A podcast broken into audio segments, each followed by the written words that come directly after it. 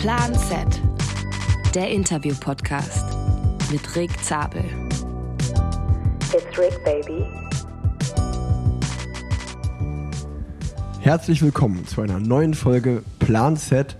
Wieder mal eine Live-Ausgabe aus dem War Clubhaus und neben mir sitzt Juri Hollmann, der heutige Überraschungsgast. Herzlich willkommen. Ja, Namen zusammen. Dieser Podcast wird präsentiert von Swift, der Trainingsplattform, wo Trainieren Spaß macht. Wir schauen wieder mal in 20, 30 Personen, Menschen, Augen vor uns und freuen uns, dass ihr alle da seid. Schön, dass ihr alle gekommen seid. Ähm, und weil es ja momentan extrem heiß ist, habe ich auch einfach einen heißen Typen eingeladen. Juri Hollmann, wieder, wieder mal am Start. Frisch aus dem Höhentrainingslager gekommen. Wo warst denn du? Ja, genau. Ich war jetzt äh, drei Wochen in Livigno, nicht ganz im Nebenort und ähm, habe mein erstes Höhentrainingslager gemacht. War das allererste Mal für mich. Und äh, ja, war, war eine coole Erfahrung auf jeden Fall. War eine lustige Zeit. Und äh, ja, auch ein bisschen kühler zum Glück als hier. Ich bin am Montag zurückgekommen und habe erstmal gefühlt einen Hitzschlag hier in Köln bekommen. Ja. Mit wem warst du da? Ähm, ich war mit meinem Teamkollegen jetzt zusammen, Max Kanter. Ist ganz cool. Ähm, wir sind jetzt die einzigen zwei Deutschen bei uns im Team Movistar. Und ähm, da haben wir uns privat entschieden, da hinzufahren, weil das Team leider keins gemacht hat. Und ähm, ja, wir einfach beide motiviert waren und haben gesagt, okay, ähm, probieren wir das beide mal aus. Für ihn war es, glaube ich, das zweite Mal. Ähm, von daher für beide relatives Neuland. Und ich glaube, wir haben es beide genossen und beide eine gute Zeit gehabt. Wie muss man sich euren Tag im Höhentrainingslager vorstellen? Nimm uns mal mit, wie sieht da so ein klassischer Tag aus? Ähm, ja, im Höhentrainingslager kann man ziemlich viel essen, um erstmal anzufangen, was eigentlich für Leute, die gerne essen wie ich, ganz cool ist. ähm, man hat einen relativ hohen Kalorienverbrauch oder Umsatz. Von daher startet man ja schon mit einem guten Frühstück meistens. Ähm, die ersten Tage, wie der Spanier sagen würde, sind relativ tranquilo. Ähm, weil man sich halt erstmal anpassen muss von der Höhenadaption her oder wie auch immer man das nennen soll. Eingewöhnung ähm, einfach. Ja, genau. Und ähm, von daher fährt man dann meistens erstmal ein, zwei Stunden easy, kommt zurück, darf schon wieder essen. Den Nachmittag äh, hat man dann etwas entspannt, macht vielleicht noch ein bisschen Stabi-Dehnung. Ähm, wir hatten direkt so einen schönen kleinen See vor, vom Hotel. Da sind wir dann meistens noch mit den Beinen reingegangen. Der war ziemlich kalt ja, da gab es schon wieder, schon wieder Essen, Abendessen. Und ähm, ja, nach vier, fünf Tagen wurde es dann auch mal länger mit vier, fünf Stunden, auch etwas intensiver. Ähm, ja, aber was, was soll man wie ein Trainingslager halt? Ähm, es dreht sich um, ums Radfahren. Man bekommt einen relativ guten Fokus auf die nächsten Rennen, hat aber trotzdem eine gute Zeit und es hatte so ein leichtes Urlaubsfeeling, weil man halt nicht mehr im Team war. Deshalb denke ich, war das eine ganz gute Mischung von ähm, einen Fokus bekommen, aber gleichzeitig eine gute Zeit zu haben und das Leben zu genießen, sage ich mal. Ich war noch nie in Livigno, aber das ist beim Giro war ich da schon öfter. Das ist doch, äh, also du kannst eigentlich jeden Tag Stelvio und den Gavia, also die ganzen, ganzen großen Berge dort fahren. Ja, ja. Äh, also man kam eigentlich nie unter 1 bis 2000 Höhenmeter zurück. Ähm, wenn man es mag, schön. Irgendwann wird es schon hart oder zäh, wenn man nochmal flach fahren will. Ähm, aber ja, der Stelvio war da, der ist 2,6, glaube ich. Dann hat man äh, den Bormio, der ist, glaube ich, 2,3. Äh, sind, sind schon ein paar Berge da. Wir waren jetzt auf 2,3 auch. Ähm, Gavia noch mit 2,6. Ähm, da fährt man dann halt auch mal eine Stunde 40. Wenn man schnell fährt, eine Stunde 40 berghoch. Ist schon ein Brocken. Aber wenn man jetzt zum, dem einen oder anderen Radprofi folgt, dann ist ja da eigentlich gefühlt Rennatmosphäre. Also da, ihr wart ja nicht die Einzigen, die da waren, oder? Das sind ja schon viele momentan. Also gerade ist wirklich Wahnsinn. Wir sind jetzt, denke ich, zu einem guten Zeitpunkt abgereist. Ähm, jetzt wird es nochmal mehr gerade, ähm, weil die meisten halt nach den Meisterschaften die klassische Pause gemacht haben. Erstmal ein, zwei Wochen zu Hause mit der Familie, Freunde, Freundin, wie auch immer, Zeit genommen und dann hingefahren sind. Und wir sind halt direkt am Montag nach der Deutschen hingefahren. Da war die erste Woche noch weniger los, die zweite auch noch. Jetzt in der dritten war schon echt viel los. Also, keine Ahnung, ich würde mal sagen 50 Profis da im Umkreis mindestens. ähm, auch teilweise von Teams organisiert. Ähm, war schon richtig viel los. Und das einzig Gute war halt, dass unser Hotel so ein bisschen außerhalb ist, mitten auf dem Berg oben drauf. Da war kein Ort, nix. Von daher hatten wir da so ein bisschen Ruhe. Bei uns mit dem Hotel war jetzt einer von Bikes Exchange noch, Van Fleuten. Und ähm, am Ende noch Dumoulin. Aber das war's. Also die meisten sind dann wirklich eher direkt in Livigno oder in Trepalle, das ist der Ort daneben. Aber wie gesagt, also gefühltes halbe Fahrer, Fahrerfeld, ja. Und was machst du, also was machst du denn? Also wenn du fertig bist mit Radfahren, was machst du dann? Du sitzt immer in deinem Hotelzimmer, schaust Netflix oder... Also was wir jetzt gemacht haben, erstmal haben wir uns Zeit gelassen, wir haben keinen Stress. Also wir haben uns eigentlich gefühlt nie einen, We wir haben uns nie einen Wecker gestellt, außer das eine Mal, als wir uns verabredet hatten mit Van Fleuten zum Radfahren. Ähm, also ausgeschlafen bis 8.30 Uhr ungefähr. Ähm, dann ist man so 10.30 Uhr losgefahren. Dann kommt man dementsprechend auch später zurück. Wenn man jetzt sagt, man fährt vier Stunden Rad, ist man ja schon wieder fast fünf Stunden unterwegs mit Flaschen auffüllen. Du, du kennst es. Mhm. Ähm, dann ist es, ich sag mal, 15 Uhr, 15.30 Uhr. Dann isst man noch mal ein bisschen Mittag. Ähm, und dann ist der Nachmittag schon gar nicht mehr so lang. Dann geht man vielleicht. Mittagsschlaf. Habe ich sogar gar nicht. Einmal Siesta, aber mal ein Lago. Wir hatten zum Glück noch ein Spa, das war auch cool, auch wenn wir nur zweimal drin waren. Aber ansonsten, wir haben uns immer so ein bisschen gegenseitig heiß gemacht. Hat der eine angefangen mit Dehnung, dann guckt man und denkt, oh scheiße, jetzt kann ich aber nicht im Bett liegen bleiben, wenn der andere hier was macht. Du bist auch richtig braun geworden. Gesund hat ich auch auf. nee, nicht, leider nicht, aber nee. Aber was, was, soll, was soll man machen? Teilweise Ja, war man halt typisches auch grau, ne? Trainingslager, ja. Typisches Trainingslager. Und auch in der Höhe hat man halt, selbst wenn man nicht viel trainiert hat, man fährt nur drei, vier Stunden und man ist grau wie von fünf, sechs Stunden teilweise, weil halt einfach die Höhe einem schon Körner zieht. Auch die ersten, ersten Nächte waren lustig. Ich bin in der ersten Nacht aufgewacht, um drei Uhr oder so, weil ich pinkeln musste. Bin auf Toilette gegangen, bin wieder zurückgekommen, habe mich ins Bett gelegt, dachte, okay, jetzt schlafe ich einfach wieder ein und auf einmal denke ich, was ist denn mit dem nebenan los, ey?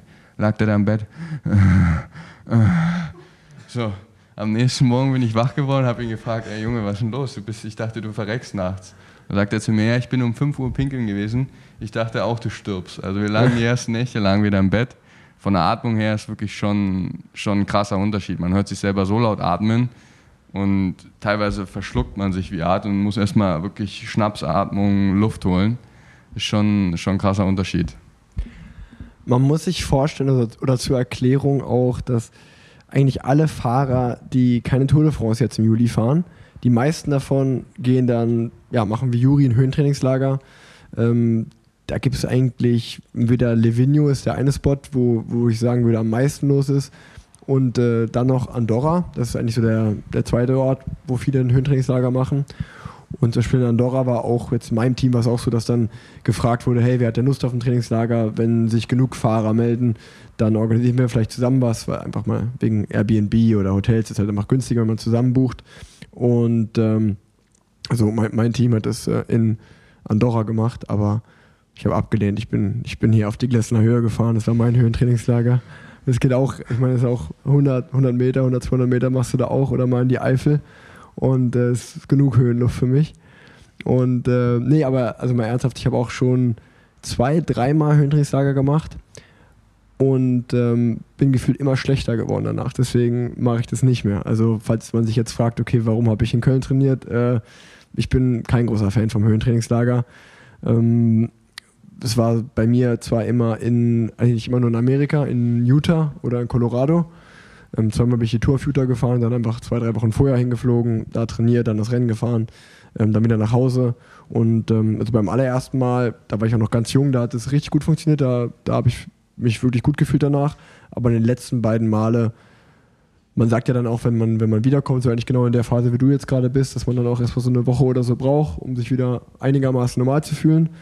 Aber ich bin irgendwie aus diesem Loch nie rausgekommen. Also ich bin dann gefühlt immer schlechter geworden. Und ähm, deswegen habe ich das äh, nicht mehr, bin ich diesem Höhentrainingslager nicht mehr nachgegangen. Warst du immer mit dem Team da oder? Ähm, ja, ähm, also die ersten beiden Mal noch mit BMC damals in Utah und dann das letzte Mal in Colorado ähm, in Boulder. Und ähm, da, äh, da war ich mit Marcel Kittel, Nathan Haas und unser Trainer, also waren wir zu dritt und ein Coach. Ja, aber, da, also was man aber schon mal empfehlen muss, dass äh, in Colorado ist nämlich das, das war, finde ich, das fand ich der, den besten Ort. Also in Park City in Utah war es so ähnlich wie Livigno, also ähnlich wie Europa eigentlich, dass du nur hoch und runter fahren kannst, was natürlich auch für einen Sprinter nicht so geil ist, wenn du den ganzen Tag nur Berge fährst, weil du halt einfach nie, also eigentlich deine, dein spezifisches Training kannst du nicht trainieren. Du kannst ja weder wirklich sprinten oder auf der flachen Intervalle fahren. Das macht dich eigentlich auch ein bisschen langsamer. Ähm, aber dafür war Boulder, also Colorado, war richtig krass, weil du, die haben einfach so eine, also Boulder liegt, glaube ich, auf 2100 Meter und ist eine riesen Ebene. Du kannst da vier Stunden flach fahren und bist halt trotzdem in der Höhe. Du kannst aber trotzdem so in die Rocky Mountains abbiegen und diesen, da gibt es einen Peak-to-Peak-Highway, da fährst du, glaube ich, so 60, 70 Kilometer über, immer über 3000 Meter und hast immer nur so leichte Hügel. Und ähm, also kann ich auf jeden Fall jedem mal empfehlen, der zufällig da eine Reise vor, äh, plant nach Amerika. Colorado war auf jeden Fall äh, ein Traum. Das äh, ist richtig schön. Da hat mir Höhentrickslager Spaß gemacht, aber das waren dann auch die, also nach dem Höhentrainingslager bin ich, glaube ich, auf Etappe 11 bei der Tour nach Hause gefahren, weil ich in den Bergen abgehangen worden bin. Also war das, war das nicht so, also es hat sportlich gesehen mir nicht so viel gebracht. Obwohl man ja dazu sagen muss, ähm, mein Trainer ist Spanier, ähm, macht ja Sinn im spanischen Team und der wohnt oben in Sierra Nevada. Also ich würde sagen, wenn, ist ja auch noch Stimmt, Sierra ja, Nevada das ist auch noch so der Spot, der dritte, wenn man jetzt sagen will. Und ich denke, wenn der was kann, dann kann der Höhentrainingslager. Und der hat halt wirklich zu mir gesagt, pass auf, das Wichtigste ist, wenn du in die Höhe gehst, das ist so eine krasse Belastung, was ich halt wie mit der Nacht da gemerkt habe, ähm, dass du es die erste Woche easy, wirklich richtig, richtig easy und wir haben jeden Morgen die, den Oxygen, also den Sauerstoffgehalt gemessen und haben halt wirklich geguckt, wie verhält sich das Gewicht, wie haben wir geschlafen, ähm, weil es halt wirklich so eine Belastung ist. Und die letzten Tage bei uns war jetzt Bahrain mit im Hotel, das hatte ich vergessen. Und da hatte ich dann mit, dem, mit einem Fahrer gesprochen und der meinte halt auch, boah, ich bin so grau, weil halt du hast ja schon verschiedene, verschiedene Schwellen oder halt auch Leistungslevel am Berg. Und wenn du halt ein Team hast und ich sag mal, du musst jetzt am Ende mit Chris Froome oder Michael Woods oder wem auch immer bis zum Höhentrainingslager, ist das natürlich für dich jetzt auch nicht so nice, wie wenn du mit einem bist, äh, mit anderen Sprintern oder wenn du halt einfach dein Ding machen kannst. Da meinte er halt, das ist immer so ein bisschen die Gefahr im Höhentrainingslager, wenn man sich in der ersten Woche so ein bisschen aufraucht, wenn man halt übers, übers Limit geht, ähm, dass man sich dann am Ende grauer von rauskommt, ähm, wie man reingegangen ist. Ich weiß nicht, ob das jetzt bei dir der Fall war oder ob du einfach nicht allgemein gut drauf reagierst. Aber das ist halt immer so ein bisschen das Risiko, meinte er. Also, nee, also ich, also 2018 muss ich dazu sagen, da sind wir eher tendenziell, glaube ich, zu langsam gefahren in den, in den Bergen. Also da, äh, ohne da jetzt irgendeine Kritik üben zu wollen, aber da ähm, war ich ja auch mit, mit Marcel auch im Trainingslager mit Marcel Kittel und wir waren schon eher die gemütliche Truppe. Wir sind jetzt, wir haben uns nicht aufgeraucht. Also das, äh, das, man sieht auch eigentlich ganz gut für alle, die jetzt da sind. Juri, wie alt bist du? 22. 22. Also Juri ist ganz junge Generation. Ich werde schon bald 30. Und äh, da, sieht man, da sieht man genau den, den Unterschied. Ähm, einmal komplett rasierte Beine. Bei Das sieht mir, nur so aus. Ja? Ich bei- bei bin mir- blond, ich habe keinen Haarwuchs zum Glück. bei mir ist seit, seit sechs, sieben Wochen keine Rennen. Da, da schwinge ich den Rasierer nicht. Und ähm, wie du gerade schon gesagt hast, Sauerstoffgehalt wird gemessen, es wird sich gewogen, es wird ins Höhentrainingslager gefahren. Und ähm, ich weiß gar nicht, wann ich das letzte Mal auf der Waage war, um ehrlich zu sein. Aber ähm, nach dem Giro habe ich auch gut trainiert, aber auch nicht in der Höhe. Also man, da, das ist wirklich, das ist so die Zukunft des Radsports. Also man muss, man muss leider, oder ja, für, also aus meiner Sicht leider, man muss äh, immer mehr zu einem Roboter werden und äh, richtig hart trainieren. Und äh, zum Glück bin ich nicht mehr 22, Juri, ey.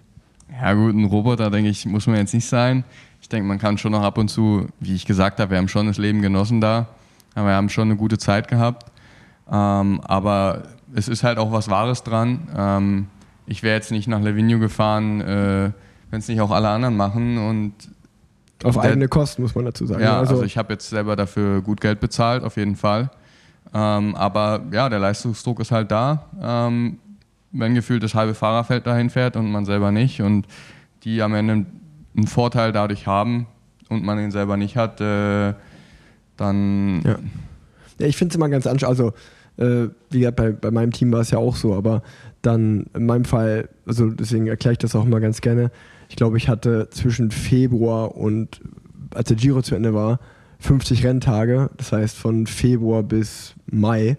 Ähm, da war ich maximal immer so fünf, sechs Tage mal zu Hause. Also habe auch sozusagen meine Frau und meinen Sohn nicht oft gesehen. Und wenn du dann mal vier, fünf Wochen zu Hause sein kannst, dann sage ich nicht noch, ja cool, da fahre ich noch drei Wochen freiwillig ins Trainingslager und bin wieder weg. Also nur mal so als Beispiel. Also es ist ja, da kommen ja auch verschiedene Lebensphasen einfach, einfach mit rein. Und äh, also als ich in deinem Alter war, bin ich, bin ich auch ins Höhentrainingslager, Höhentrainingslager gefahren. Ähm, aber ja, das ist einfach, äh, also sicherlich schaue ich da auch drauf und denke so, ah, hätte ich vielleicht auch machen sollen irgendwie.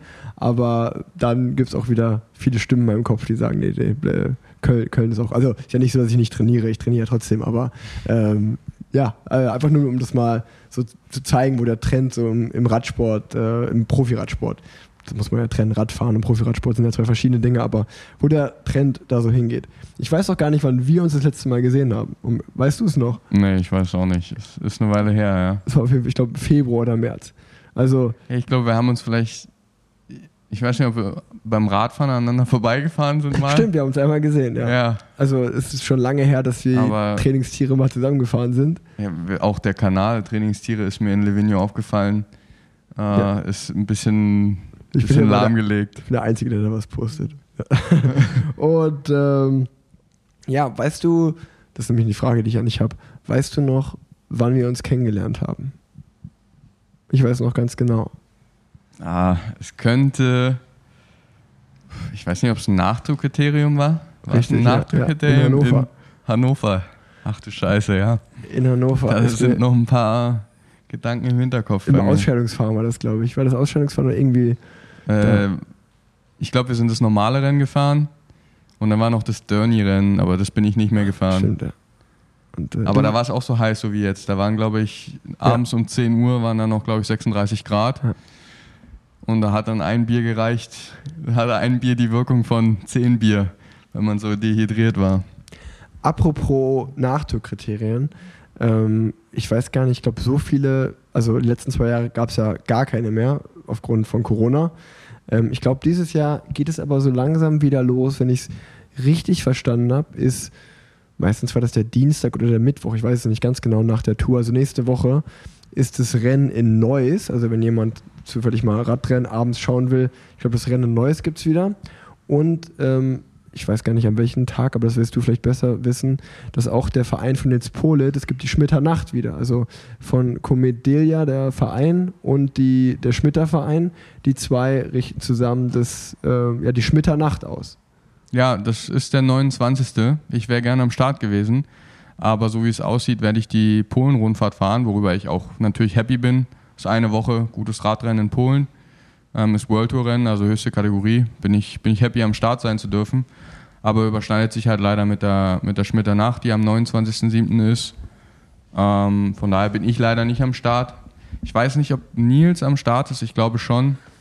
Jonas ähm, Rutsch habe ich heute gesehen auf Instagram. Also Nils ist auch fleißig am Anwerben. Ich denke, es wird ja. ein gutes Starterfeld da sein. Also ich denke, es wird sich auf jeden Fall lohnen, vorbeizuschauen. Also für alle, die in und um Köln wohnen, am 29. Juli abends in Stotzheim, ähm, da kann man auch Radrennen schauen. Ähm, ich glaube, das sind, soweit ich mitbekommen habe, die einzigen beiden Nachdruckkriterien, zumindest in Nordrhein-Westfalen.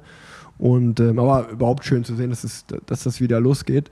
Ähm, um auf meine Frage davor zurückzukommen, ähm, wie wir uns kennengelernt haben. Damals warst du das erste Jahr U23. Und ähm, dann, so, also nur um das auch mal zu erklären, Juri, äh, ich glaube, wir haben das sogar schon mal erklärt, aber ich erkläre es gerne nochmal, wenn du zu Gast wieder im Podcast bist. Weil Juri war schon mal zu Gast in der achten Folge. Ich glaube, das war Hobbykoch sucht Freundin. Und das ja. hat auch Früchte getragen, hast du erzählt. Ne? Ja, ich habe danach äh, zwei, drei Nachrichten bekommen. Ähm, es war ja in der Winterzeit und ich war danach auch mit äh, zwei Mädels auf dem Weihnachtsmarkt ähm, ist auch nichts draus geworden. ähm, Versuch war es nicht so viel Früchte getragen. Versuch war es wert. Ähm, ja, du bist ja mittlerweile vergeben, also. Ja, ja, inzwischen ja. Aber es war keine von den beiden. Und ja. ich denke mal auch kein, keine Ursache oder nicht, nicht dem Podcast zu Schulde, ja. Also ihr müsst euch aber nochmal vorstellen, sozusagen bei dem Kriterium in Hannover haben wir uns das erste Mal gesehen und ich glaube in dem Herbst dann, es gibt ja auch ähm, eigentlich in Köln so eine, wie sagt man, das ist äh, so gang und gäbe, also ich glaube immer, ich weiß nicht, ob ich das im Podcast sagen kann, weil sonst, sonst stehen da hinterher zu viele Leute, aber ich glaube schon, also die freuen sich ja, wenn da Leute mitfahren. Ich glaube immer dienstags, donnerstags und auch jeden, am Wochenende, Samstag, Sonntag, immer um 9.45 Uhr in äh, ja, oben an der Rampe Bärenrad. Also sozusagen, da gibt's einfach, da ist einfach klar, um die Uhrzeit an dem Tag fährt da eine Gruppe los, äh, die der Heinrich Hövel organisiert. Das ist die Hövelrunde, die fahren auch immer dieselbe Runde. Und ähm, da sind wir mitgefahren und du auch. Und dann dachte ich mir so, ja, warte mal, der hat Radnet-Sachen, den habe ich doch schon mal gesehen. Und dann haben wir, glaube ich, gequatscht. Und hast du gesagt, ja, ich wohne jetzt seit zwei, drei Monaten in Köln, bist hier hingezogen, weil, wie gesagt, damals Radnet und der Bundestrainer, der auch, sag ich mal, der Teamchef von Radnet ist, Ralf Krapsch, der ähm, wohnt ja auch hier in, in, in Hürth. Und äh, du bist einfach aus damals, was war es, Berlin, Cottbus? ja. Ursprünglich komme ich aus Berlin. Ich war dann ähm, nach Cottbus gegangen, aufs Internat bin danach für ein halbes Jahr zu meiner Mutter gegangen ins Erzgebirge und habe mich dann entschieden, okay, nee, wenn man auf dem Internat war, es hat nicht mehr funktioniert, dann wieder bei den Eltern zu Hause äh, einzuziehen. Ähm, da waren zu viele Konflikte und deshalb bin ich dann nach Köln gegangen. Ähm, ich hatte überlegt, entweder nach Freiburg zu gehen, das ist ja auch noch so eine Radsport-Hochburg, sage ich mal. Ähm, ansonsten war, glaube ich, noch irgendwas in Bayern im, im Gespräch und halt Köln ähm, und habe mich dann für Köln entschieden. Ähm, hatte hier halt hier Ralf Krabsch, wie Rick schon gesagt hat, mein Trainer und halt auch Bundestrainer. Ähm, habe am Anfang auch noch hier studiert ähm, an der Rheinischen Fachhochschule Maschinenbau. Ähm, aber das war dann am Ende zu viel, weil das war Radnet. Ich hatte über Radnet die Bundeswehr, also ich war Sportfördergruppe, Sportsoldat. Ähm, gleichzeitig der Sport plus noch äh, das Studium an der Fachhochschule ähm, habe ich dann im zweiten Semester abgebrochen und da ich mich dann aber einfach hier wohlgefühlt hatte in Köln, habe ich dann gesagt, okay, zum Radfahren ist super hier. Auch wenn ich mein Studium jetzt hier nicht mehr mache, ähm, warum soll ich jetzt hier wieder weggehen? Genau, und ähm, so bist du dann, ähm, ich glaube, damals hast du noch, bist du mal umgezogen in eine andere Wohnung. Ähm, nee, nee, nee. Warst, du, warst du immer in der Wohnung? Ich hatte, ich hatte überlegt, umzuziehen. Ah, stimmt. Okay. Weil ich in einer Dachgeschosswohnung war. An so Tagen wie heute überlege ich immer noch, aber ja. Äh, ja, stimmt. Und dann hat sich eigentlich mittlerweile deine Situation mit dem Radputzen äh, ja. Hat das verbessert? Ja, war auch äh, ein zwei Jahre langer Kampf mit dem Radputzen, weil ich leider nicht so nette Nachbarn da hatte. Äh, die wollten schon äh, ja, Versammlungen einberufen und und und und. Ähm, inzwischen habe ich einen. Was war da los? ähm, nach dem Putzen musste ich ja mit dem Rad irgendwie nach oben kommen, weil ich die Räder in der Wohnung hatte und dann waren natürlich Wassertropfen irgendwo. Und ähm, das, das, funktioniert dann natürlich nicht, äh, dass irgendwo Wassertropfen sind. Ähm, das heißt, ich durfte nach dem Radputzen immer noch mal den ganzen Flur wischen. äh, dann meistens noch die Wohnung, weil in der Wohnung waren ja auch noch Wassertropfen. Ähm, gab, gab Schöneres. Aber inzwischen habe ich eine nette Nachbarin und die hat gesagt, pass auf, ich habe doch die Garage. Ähm, dann komm doch einfach damit rein und jetzt habe ich meine Räder damit drin, kann da auch mein Rad putzen und äh, das Leben ist etwas leichter, ja. Perfekt, perfekt. Und ähm, ja, ganz genau. Und das ist sozusagen dein Werdegang. Du bist dann zwei Jahre bei Radnet gefahren, hast dann mit, äh, mit 20 schon super jung, ne? Mit äh, beim Team Movistar unterschrieben. No, 19, glaube ich. 19 sogar. Noch Wenn ich jetzt jünger. nicht falsch liege, glaube ich. Ja, 19. Genau. Und Oder? bist die, mittlerweile im dritten Profijahr. Ja, tatsächlich schon, ja. Ja, ging ganz schön schnell. Ja, und wir waren äh, mal kurz auch bei Katjuscha sozusagen zusammen Teamkollegen. Äh, da warst du Stagiaire mal äh, den Herbst über 2019. Ich glaube, wir sind aber nie ein Rennen zusammengefahren, weil ich nee. da verletzt war in der Zeit. Aber ähm, ja, und seitdem sind wir sozusagen Trainingskollegen. Und ich hatte heute wir haben ja extra so kommuniziert, Überraschungsgast. Und äh, Juri hat zum Glück relativ schnell zugesagt und wir haben, ich habe noch viele Leute angefragt, aber anscheinend sind alle Leute im Urlaub momentan oder wo auch immer. Ähm, deswegen habe ich gedacht, Juri, wir müssen das zu zweit wuppen. Ähm, nee, aber ich habe auf jeden Fall noch ein paar Fragen für dich vorbereitet, ne? Ähm, und zwar wollte ich dich mal fragen, wer ist denn dein Lieblingsteamkollege außer Max Kanter? Den darfst du nicht nennen, weil da bin ich mir relativ sicher, dass das kommen würde Lieblingsteamkollege. Äh, ja, es ist schon entspannt. Eigentlich kann ich mir jetzt nur ein Eigentor schießen, muss ich sagen. Ähm, Die sprechen ja kein Deutsch, die hören das ja nicht. ähm, es ist schon immer entspannt, Deutsch zu sprechen und ähm, wir haben ja eine relativ junge Truppe da. Ähm, da würde ich jetzt versuchen, der Frage ein bisschen aus dem Weg zu gehen und würde einfach auf die ganze junge Truppe gehen. Ähm, was jetzt so Matthias Norsgaard, Matteo Jorgensen, Johann Jakobs, die sind alle so meine Altersgruppe, sprechen eigentlich alle Englisch. Johann spricht noch Deutsch, der hört den Podcast sogar. Eigentlich müsste ich jetzt eher natürlich Liebe sagen. Grüße. Ähm, genau. War, war der bei dir schon mal im Nee, Podcast? der war nicht da, nee. Im Besenwagen, ne? Ja, das kann sein. Ähm, und ähm, ja, mit den Jungs ist immer cool. Die sind, die, die sind mein Alter. Ähm, das, da da macht es immer am meisten Spaß eigentlich. Und ähm, Alejandro Valverde, hast du mit dem viel zu tun? Ähm, ich werde dieses Jahr echt viele Rennen mit ihm zusammengefahren, hatte dann leider ein bisschen Pech mit Corona. Ähm, dann Knieprobleme, Verletzungen, krank gewesen und und und. Aber trotzdem bin ich noch ein paar Rennen mit ihm zusammengefahren und ähm, ja, ist einfach unglaublicher Kerl. Also total am Boden geblieben. Ähm, Im Kopf ist er keine 40, der ist im Kopf jünger als ich. Also ähm, wenn er ein Ortschild ist, sofort Ortschild-Sprint oder ähm, ja, im Fahrstuhl erstmal einen Alarm auslösen und man denkt sich so, ah, kannst du dich auch mal zusammenreißen? Ähm, nee, der hat immer Spaß. Egal ob beim Essen da mit Brötchen rumgeschnipst wird oder ähm, mit dem ist immer was los. Und wie gesagt, total am Boden geblieben. Feiner Kerl. Ich kann verstehen, warum man noch Rad fährt, wenn man im Kopf so jung geblieben ist. Und jetzt nimm uns mal mit, weil du bist drei Jahre im Team Movistar. Ich glaube, das ist ja schon so eine, eine Institution im Radsport. Ähm, Gibt es ja schon ewig und ich glaube, viele von euch werden sicherlich auch die Netflix-Dokumentation über, über das Team geschaut haben. Wie muss man sich das vorstellen, wenn- ich als 19-Jähriger, also nach außen wirkt es ja wie so ein Familien, wie eine Familie immer, eine große Familie. Wie, wie ist es im Team Movistar? Also du hast sicherlich als allererstes Spanisch gelernt.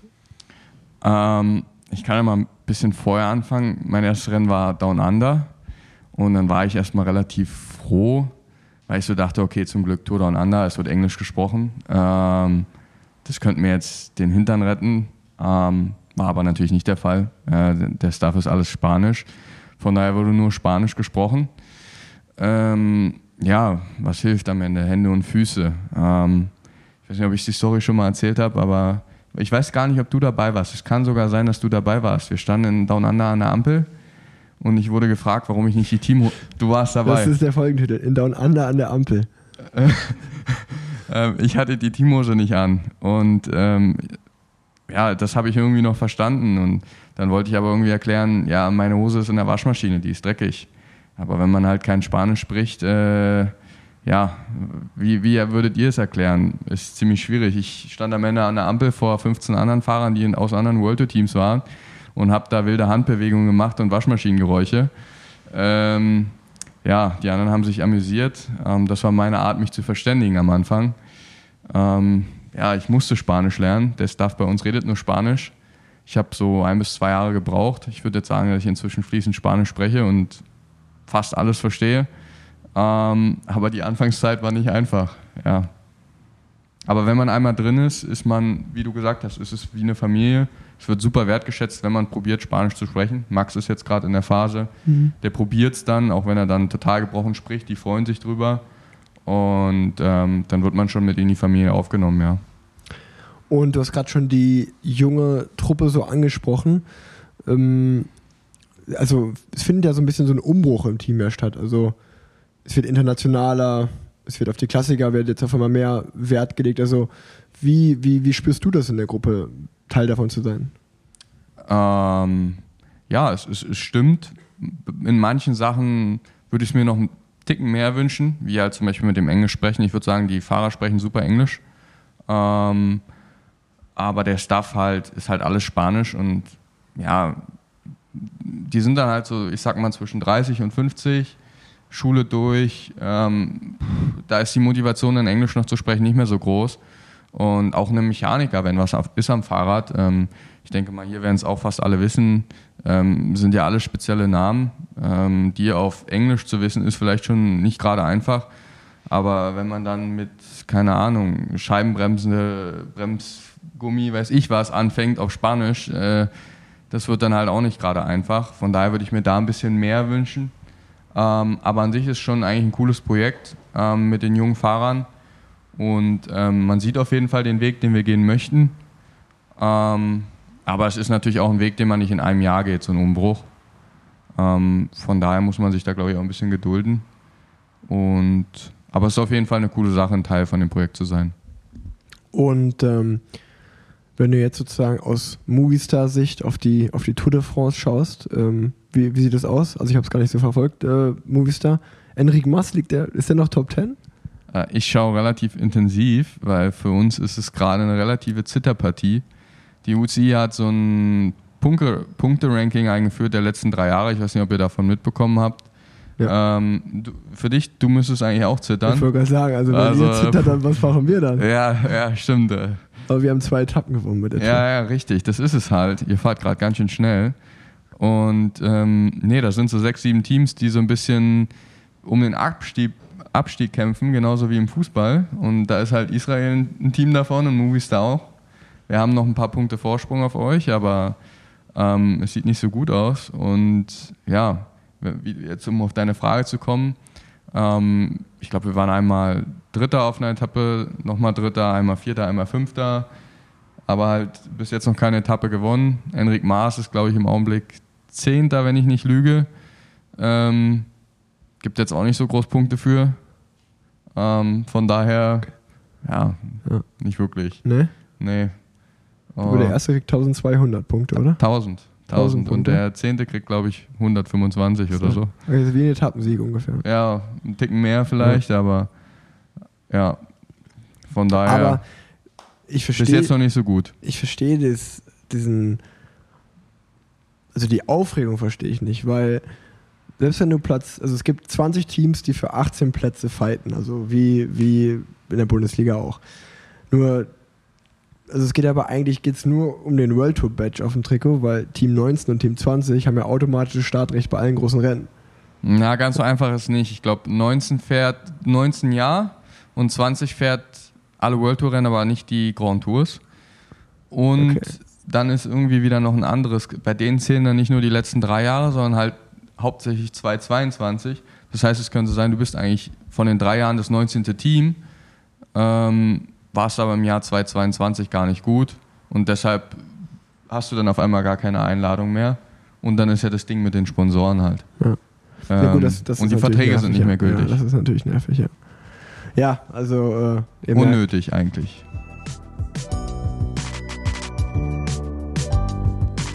Werbung. Leute, ihr kennt ja sicherlich schon Wisen. Und falls ihr es noch nicht mitbekommen habt, André Greipel, mein ehemaliger Teamkollege und sehr, sehr guter Freund, ist seit diesem Jahr Ambassador für Wisen und der hat mir mal eine Sprachnachricht geschickt, um euch die Marke besser vorzustellen. Hallo Rixke. Ich wollte gerne meine Erfahrung von Horizon mitteilen. Und zwar könnte es die Zuhörer vielleicht interessieren, ähm, wie ich eigentlich zu Ryzen gekommen bin. Ähm, und zwar war es so, dass ich für meine Frau mal Weihnachtsgeschenke dort gekauft habe. Und war dann eigentlich total geflasht, beziehungsweise war total überzeugt von der Art und Weise, wie die Verarbeitung der Klamotten dort äh, betrieben wurde. Und ja, somit habe ich mich mehr und mehr über Ryzen informiert und war da natürlich auch äh, sehr begeistert von der Transparenz, die Ryzen dort an den Tag legt und ähm, die Art und Weise, wie dort produziert wird in Europa. Ähm, da kann man nur dahinter stehen und ähm, somit bin ich also mehr und mehr ins Gespräch gekommen mit den Konrad-Brüdern und den Fabi. Und äh, ja, irgendwo bin ich froh, dass ich, äh, ja, nachdem ich die ein oder anderen Prototypen beziehungsweise auch Modelle testen durfte, äh, bin ich froh, dass ich ein Teil äh, von Ryzen sein darf, beziehungsweise ich die Sachen fahren darf. Und bin einfach auch äh, ja, überzeugt, dass äh, man zwischen den ähm, Serien Wähler, Signature und Generator wählen kann und somit auch ähm, für sich, äh, je nach Art und Weise, wie man Rad fährt, dort die richtige Wahl treffen kann. Also Generator ist das Top-Produkt, die Wähler-Serie, wo auch äh, meine Trikotserie äh, zu erhalten ist. Ähm, das ist die niedrige Serie und die Signature-Serie ist dann äh, die mittlere Serie. Die, bei, die drei Serien, die unterscheiden sich äh, vom Sitzleder. Also äh, man kann natürlich wählen, wie viele Stunden man gerne auf dem Rad sitzen kann und möchte. Ähm, und das kann man dort ähm, an den Hosen auf jeden Fall konfigurieren. Also ich hoffe dir, ich habe dir damit ein bisschen helfen können und wünsche dir einen schönen Tag, Abend oder guten Morgen. Ciao, ciao. Also ihr hört es selbst, Wisen ist eine junge, coole Kölner Marke, sehr, sehr sympathisch, weil alles hochwertig in Europa hergestellt wird und hat auch ein sehr, sehr cooles Design, zeitlos und die hohe Qualität. Also ihr habt es ja gehört bei André, der ist vollkommen überzeugt davon und ich habe einen Code für euch, nämlich 10% auf die gesamte Kollektion. Der Code ist PlanZ oder ihr gebt einfach wisen.net slash planz ein, dann wird der Discount direkt angewendet. Packe ich euch wie immer in die Shownotes. Schaut mal auf wisen.net vorbei. Mit dem Code planz gibt es 10%. Shoppen wird sich dort lohnen und ihr werdet es nicht bereuen. Wirklich richtig coole Radsachen. Werbung Ende. Ähm, lass uns mal über deine Saison reden. Über die Tour können wir später noch reden. Ähm, aber über deine Saison. Wie lief deine Saison bisher? Bescheiden, um es zusammenzufassen. Ja, aber die letzten, die letzten Wochen liefen noch gut. Ja, ja, die Deutsche zum Glück wieder war moralisch auch ziemlich gut. Ähm, war schön wieder mal da anzuknüpfen, wo ich mal war vorher. Ähm, aber wenn ich am Anfang anfange, ich hatte eigentlich einen super Winter. Ich war nie krank, ich bin gut durchgekommen. War dann in Mallorca und habe dann in Mallorca Corona bekommen. Zwei Wochen, glaube ich, raus gewesen. Ähm, dann haben sie mich gleich nach ein paar Tagen wieder zum Rennen beordert, was vielleicht auch ein bisschen früh war. Ähm, bin dann da gestürzt, hatte dann damit zu, zu kämpfen. Ähm, von da aus hatte ich dann drei Wochen lang Knieprobleme, ähm, was auch ziemlich eine harte Zeit war, wo ich fast gar kein Rad fahren konnte für drei Wochen. Äh, ja, und das hat sich dann einfach so durchgezogen. Dann habe ich in der Zeit ziemlich viel Gewicht verloren in den drei Wochen, wo ich kein Rad fahren konnte. Äh, lief bei den Rennen nicht mehr, bin dann wieder krank geworden, weil ich einfach keine, keine Rücklagen hatte, sage ich mal. Und bin dann immer so ein bisschen meiner Form hinterhergelaufen. Ähm, aber dann so langsam wurde es wieder. So vor der Deutschen mit Ungarn, ähm, Occitani bin ich dann noch gefahren, wenn ich es jetzt richtig ausspreche. Ich glaube, Kreibel würde mit mir meckern. Ich weiß hatte, nicht, wie man das ausspricht. Ähm, Ruth Dokitani oder so. ja, irgendwie so. Der, André weiß es. Grüße an André. Ähm, ja, aber dann mit der Deutschen bin ich endlich mal wieder da angekommen, wo ich, wo ich eigentlich hoffentlich hingehöre und ähm, bin mal wieder ein gutes Rennen gefahren. Was bist du geworden Zeitfahren? Beides mal siebter oder so, ne? Ich glaube, sechster, siebter, ja. Ja. ja. Okay, also im Zeitfahren bist du? Sechster, meine ich. Und im geworden. Straßenrennen siebter. Siebter, genau. Wie, wie war das Straßenrennen? Nimm mich mal mit, ich bin ja nicht gefahren. Ja, äh, auf die Plätze fertig los. Ähm, wir waren, ich glaube, über, ich weiß nicht, ob wir 200 Starter waren, aber wir waren ziemlich viele. Und klingt jetzt ein bisschen arrogant, aber die World Tour-Fahrer denken sich, oh Gott, äh, hoffentlich sind die, die nicht so gut Radfahren können, erstmal weg. Wir werden auch manchmal Bombenleger, ähm, weil man halt einfach Angst hat, was ja auch verständlich ist. So Nils Pohle, der fährt da zur, zur Tour und möchte eine Tour-Etappe gewinnen. Und nachher kommt halt einer, der super motiviert ist bei der deutschen Meisterschaft, der aber sonst nicht viel Radrennen fährt und zieht da die Bremse vor ihm und dann hat er die ganze Saison sich äh, verkokst dadurch. Ähm, von daher wir- Verkokst. ja, ist halt. Verkorkst meinst du, glaube ich. Verkorkst, ja. ähm, Die ganze Saison verkorkst würde verkokst. doch auch Das passen. ist auch, auch eine gute, will ich überlegen auf das, vielleicht die ganze Saison verkokst. Könnte auch Ja, verkorkst, danke.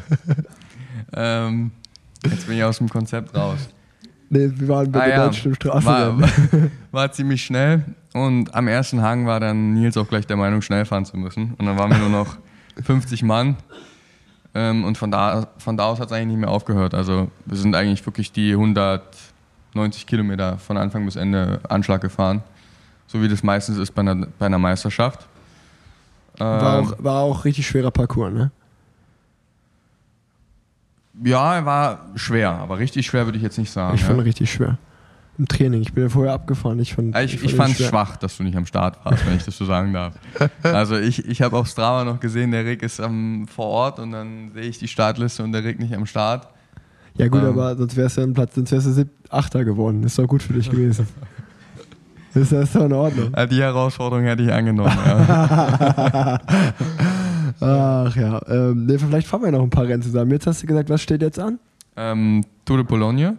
Ich weiß nicht, ob das auch. Ja, Polen-Rundfahrt, ja. Ich weiß nicht, ob das auch fährst. Nee. Was, was fährst du jetzt Ich nicht? fahre Vuelta Castilla a León. Oh, ja. Und dann Trofeo Getxo. ja, das bin ich letztes Jahr gefahren. Riesengroße Rennen in Spanien. Ja. Kennt jeder. Na, dann kannst du dir mal den Zahn ausbeißen, wie ich letztes Jahr, glaube ich, 14. oder 15. geworden in Getcho. Ja, aber ich. hast ja gerade eine Ansage Wir gemacht. fahren ja, wir fahren ja auf 10. Sieg, Juri. Wir fahren ja auf Sieg Okay, mit okay. Mizzolo. Und dann? Ähm, Deutschland-Tour? Da Hamburg, glaube ich, noch Okay, vorher. Deutschland-Tour haben wir Duell dann. Okay. Hamburg, Deutschland-Tour. Hamburg fahre ich auch. Ja. Und Ja. danach, weißt du, weißt, was danach noch? Britain, Tour, Tour of Britain. Okay. Genau. Und dann bis dahin ist ja noch ein bisschen. Also hast du jetzt Höhentrainingslager gemacht für Polen-Rundfahrt, Deutschland-Tour und Tour of Britain. Das sind ja gar keine Berge da. Gar keine Naja, du wirst dich noch umschauen bei der Deutschland-Tour und bei Tour of Britain. Ich werde dich dran erinnern.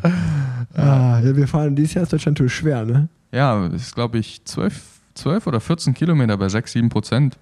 Ist schon für, für Deutschland schon Was ich noch fragen Berge. wollte. Ungarn-Rundfahrt bei der Bergankunft, äh, das ist ja Nils sogar stehen lassen, ne? Ja, war, war auch eine Wette vorher, so wie wir beide gerade, wie es auch hier gerade losgeht. Ähm, da haben wir gesagt, ähm, wer erster von uns beiden oder wer letzter von uns beiden oben ist, ähm, zahlt Abendessen auf der Heimreise. Und äh, ja, der erste Teil war relativ flach, so 5, 6 Prozent und hinten raus waren die letzten 2, 3 Kilometer 10 Prozent. Und da war ich dann mit meinen 68 Kilo ein bisschen besser im Vergleich zu 80 bei Nils und bin dann, ich glaube, einen Kilometer vor Ziel bin ich an ihm vorbeigefahren oder vor Ziel. Ähm, und dann hat er sich noch kurz hinten reingehangen. Ja, dann habe ich mich kurz vor Ziel umgedreht dann war er nicht mehr da, da war ich happy. Da gab es dann gut, gut Essen abends, ja.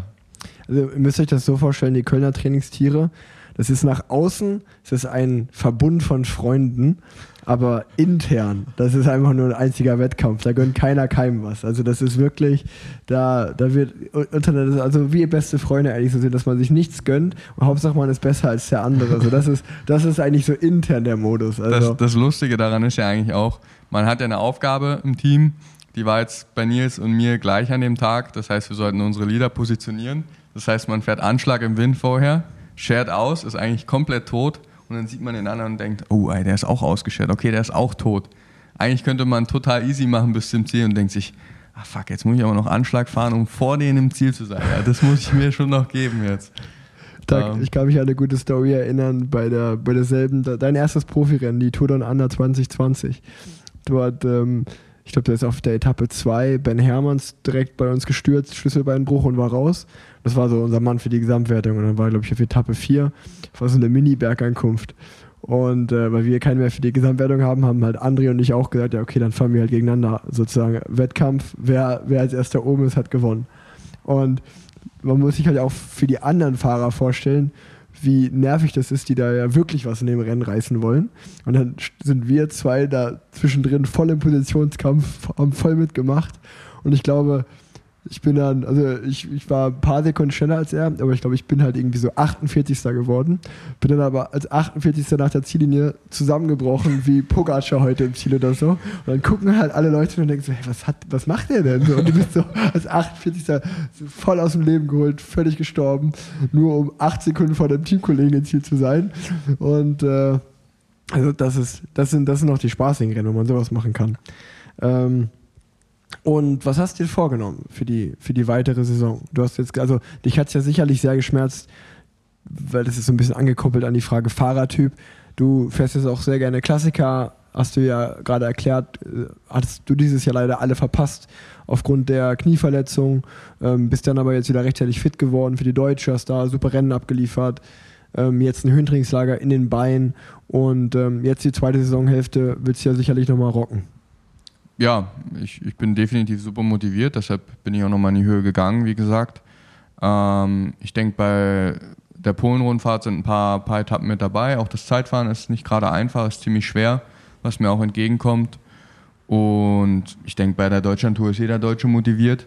Ja. Ähm, und auch Tour of Britain ähm, geht ja immer hoch und runter. Du hast recht, es sind jetzt keine richtigen Berge da in, in England, aber flach ist es halt auch nie. Ähm, kommt mir halt auch entgegen. Von daher, ich, ich bin super motiviert. Schau mal, was ich für Freiheiten bekomme. Ähm, wahrscheinlich eher weniger, vielleicht mal auf ein, zwei Etappen, ähm, weil wir bestimmt immer ein paar Lieder mitnehmen werden, vor allem auch jetzt wieder wegen dem Punktesystem. Ähm, und deshalb gucke ich einfach mal, was geht. Wenn ich meine Chance bekomme, versuche ich sie zu ergreifen und ansonsten versuche ich halt das Beste zu machen für, für den Leader, den wir mit haben.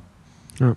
Ob, äh, apropos Punktesystem, ähm, weil bei mir wäre es auch so gewesen, dass ich eigentlich die Polen-Rundfahrt gefahren wäre, aber jetzt alles umgestellt wurde aufgrund von den Punkten. Deswegen fahre ich die Volta Castilla Leon, ich glaube, die ist zwei Tage, dann Trofeo Getxo ist ein Eintagesrennen, dann äh, das Rennen Eurometropol ist in Belgien, noch irgendein Rennen in Belgien. Und das sind alles so kleine Rennen, die keine Sau kennt, aber man bekommt halt, wenn man da die Eintagesrennen gewinnt, genauso viele Punkte wie, oder vielleicht einen Tick weniger, als wenn du Polen-Rundfahrt die Gesamtwertung gewinnst nach einer Woche.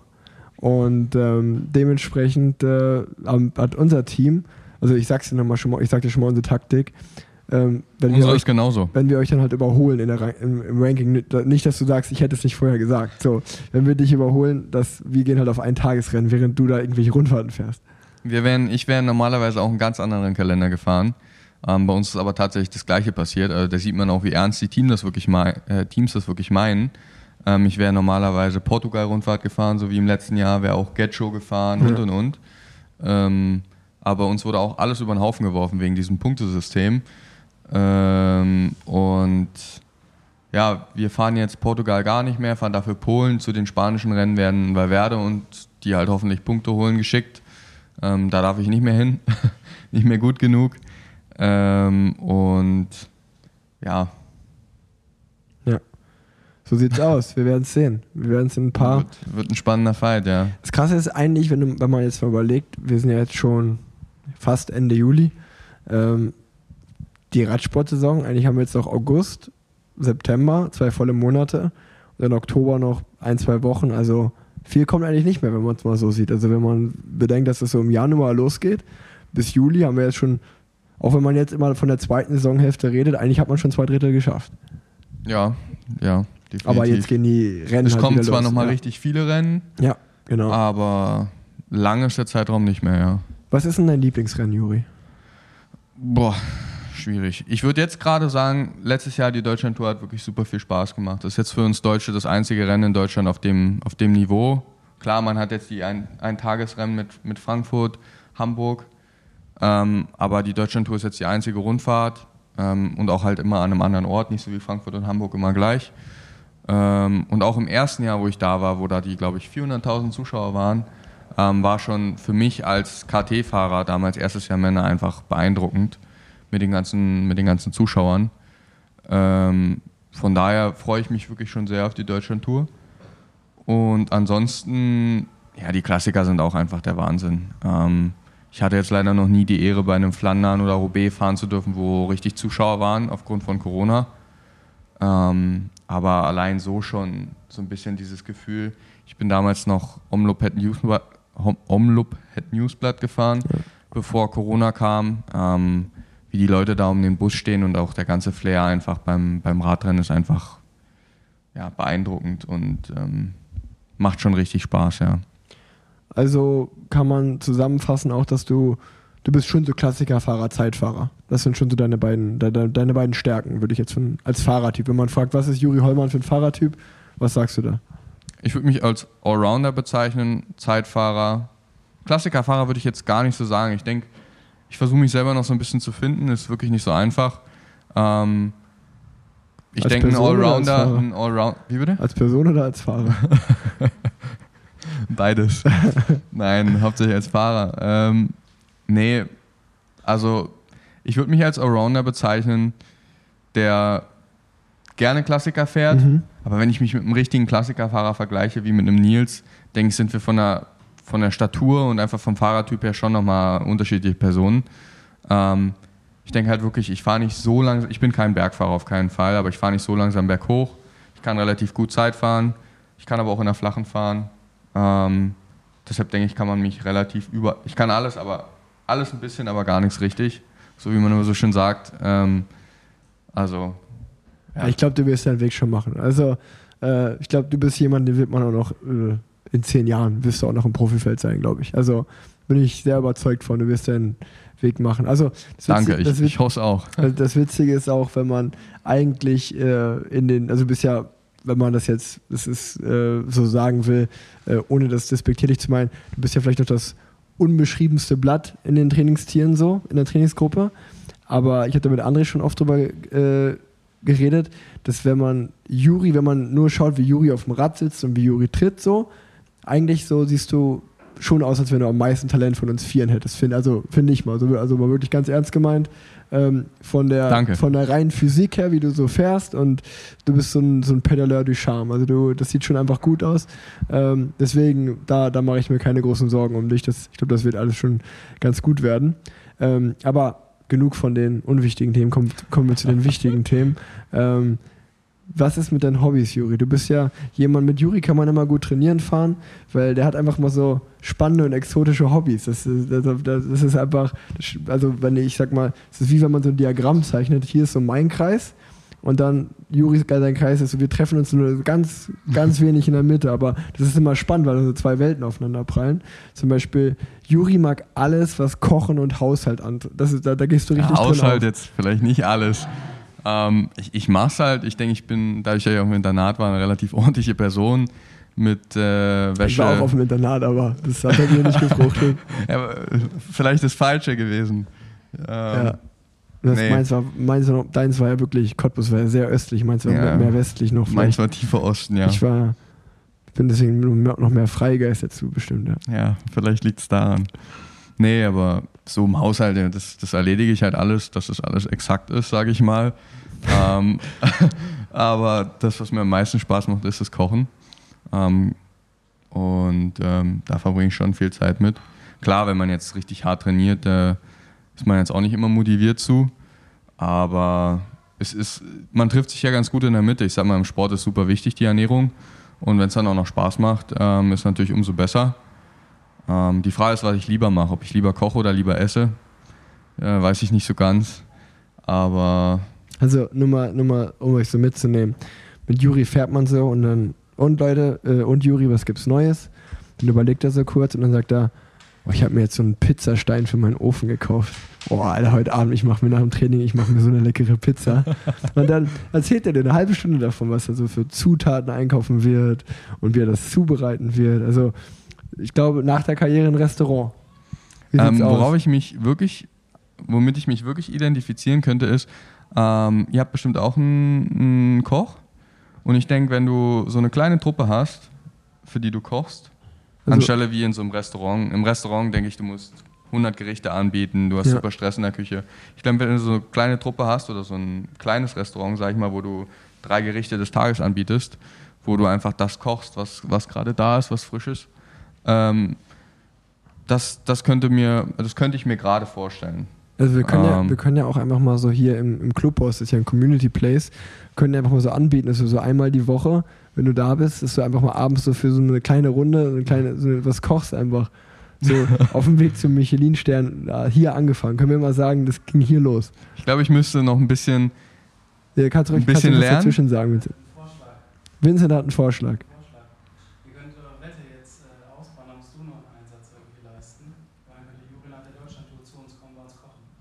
Also Vincent hat gerade vorgeschlagen, Wetteinsatz, äh, wenn, wenn ich verliere, muss Juri kochen.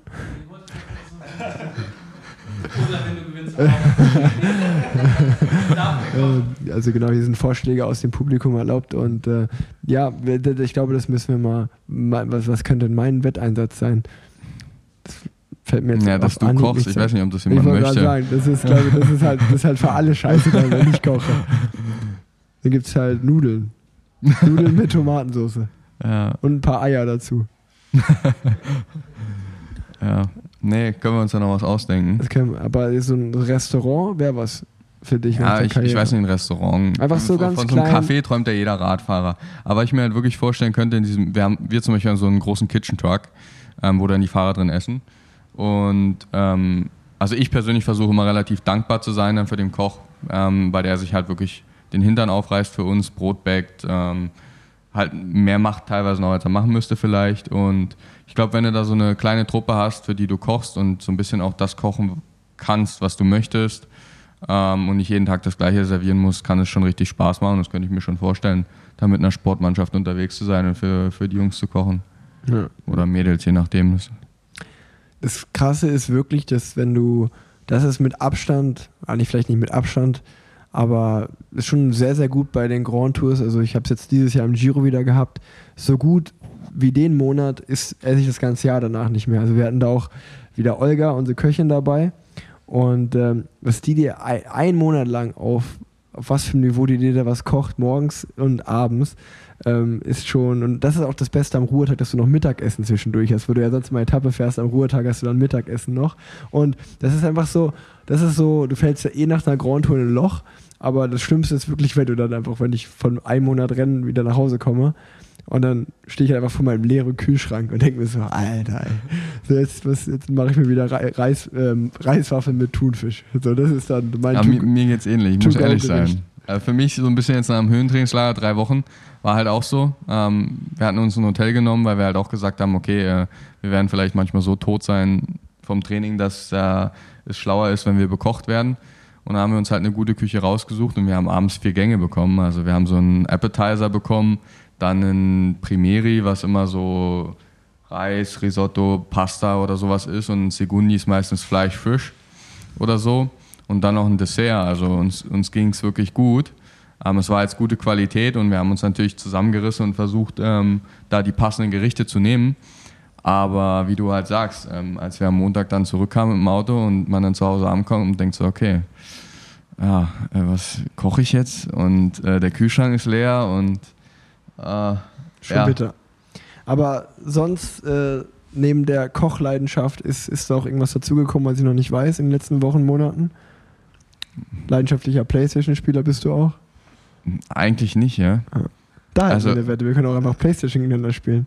Ja, aber das Schlimme ist ja, dass manche Trainingstiere, brauchst du dich nicht angesprochen fühlen, Stimmt, ja, äh, stimmt. manche Trainingstiere einfach ihre, ihre Wetten nicht Ja. einhalten und Wettschulden sind Also Ehrenschulden. wir, das können wir jetzt. Äh, Können wir schon also frei es wurde, es wurde groß gewettet. Ähm, es gab eine Nils Pole gegen Juri Hollmann. Es gab ein FIFA-Match. Er hatte, glaube ich, eine Fünf-Sterne-Mannschaft. Ja, das geht jetzt, das wird zu nerdig. Also das eine sehr gute Mannschaft. Und ich hatte, wen hatte ich? Weiß ich nicht mehr. Also Juri ist ja gut und. Nils nicht. Aber Nils war sich so sicher, dass er da gewinnen wird, dass er gewettet hat, wenn ich verliere, ich laufe hier einmal nackt um den Block. Das war hier gar nicht so weit weg von hier. Neu-Ehrenfeld war das. Und Andersrum war es. Ich, ich habe gesagt, ich war sogar so, ich hatte ein bisschen, ähm, wir hatten ein bisschen was getrunken am, am Abschlussabend. Die Runde war relativ lustig. genau, das war Saisonabschluss. Wir haben einen Abschlussabend gemacht. Ja. Ähm, und dann hat, war ich in dem Augenblick so self-confident, dass ich gesagt habe, ja, ich gewinne auch mit dieser Gurkentruppe gegen dich. Ähm, und dann hat er gesagt, ja, gut, gehe ich drauf ein auf die Wette. Und ich glaube, ich habe in der 85. Minute oder so den Siegtreffer geschossen. Ähm, Ja, ja. Dann, dann ist Nils aufgestanden und hat gesagt, ja gut, ich fahre jetzt nach Hause. Und wir so, ja, was für ein Wetteinsatz? Nee, das mache ich nicht. Nee, nee, also da, da, nee, also seitdem, das war auch, glaube ich, der Moment, wo ich wirklich einfach jeglichen Respekt verloren habe. So, also Wettschulden, Wettschulden sind Ehrenschulden. Also Das, das Problem an der Sache ist, für ihn wird es ja halt auch nicht besser. Also sein Nee. Name wird ja jetzt auch nicht kleiner. Also Nee. seitdem hat er eine Tour-Etappe Ja. gewonnen, gewinnt rund um Köln. Also Damals ich weiß nicht, wie viel er noch gewinnen will und dann nackt über die Straße laufen Genau. will, damit ihn jeder kennt. Ähm, damals hätte es niemand interessiert, Ja, aber wenn, wenn, wenn, noch wenn er jetzt läuft, steht Bildzeitung direkt vorne drauf. ja. Ähm, ja, lass uns noch ein bisschen äh, über die Tour de France reden, zum Abschluss der Folge. Ähm, du hast gesagt, du hast es sehr intensiv verfolgt. Ähm, Frage Nummer eins natürlich. Dreht Pogi das Ding noch oder gewinnt Winge gar? ähm, boah, ich glaube zweieinhalb Minuten, was jetzt sind, ist super schwer. Ne? 2,18. seit Zwei- heute. 2,18. Ich, ich glaube, dass der Winge Goal wird da, glaube ich, ausgesprochen. Wie auch immer. ähm, wie auch immer. Ähm, ich glaube wirklich, dass, dass er das macht. und dass, dass Pogacar in Anführungszeichen nur Zweiter wird. Und ja, Thomas, denke ich, wird auch Dritter bleiben. Ähm, dahinter straucheln gerade ein paar, da ist noch relativ viel offen. Aber Dahinter ist ja eigentlich auch egal, wenn man ehrlich ist. Also Podium interessiert ja, und dann hört es auf. Ähm, aber wir können ja mal einfach eine Live-Umfrage machen. Ähm, wer denkt hier, dass Wingegar gewinnt? Okay, es sind eigentlich alle. Okay, ähm, es denken alle. Denke ich auch. Also dafür war jetzt, äh, der, der war zu souverän. Ne? Also es war schon, trotz des Einbruchs von, von Pogacar, selbst wenn er einen Tick schneller hochgefahren wäre, hätte er eine Minute Rückstand. Es wäre im Zeitfahren noch spannend geworden, aber die zwei Minuten sind leider zu viel, glaube ich. aber er ist halt auch ein super guter Zeitfahrer, Wingegoal. ja, Also, ja, genau, der Ich glaube, auch. der verliert drei Sekunden im Ja. Auf, Auftakt-Zeitfahren, ist bei anderen World Tour Zeit- Zeitfahren. Ich habe, glaube ich, schon mal im World Tour Zeitfahren gewonnen. Also er ist schon kaum schwer zu schlagen jetzt noch. Ne? Die zweite wichtige Frage aus deutscher Sicht. Äh, ich weiß nicht, ob du. Also wir sind heute Stand äh, Mittwoch. Da führt Simoni, also Simon Geschke, glaube ich, mit 64 Punkten in der Bergwertung. Und dahinter sind äh, wieder Pogacar und Wingegar. Echt? Ja, ich Ich glaube. dachte Ciccone. Nee, der ist Vierter mit 41 ah, Punkten. okay.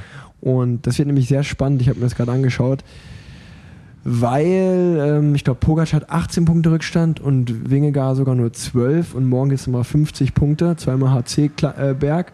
Das heißt, äh, also ich hoffe wirklich, dass irgendwie Simoni nochmal in die Gruppe kommt und dann nochmal ein paar Punkte am ersten Berg holt. Dann hat er, glaube ich, gute Chancen.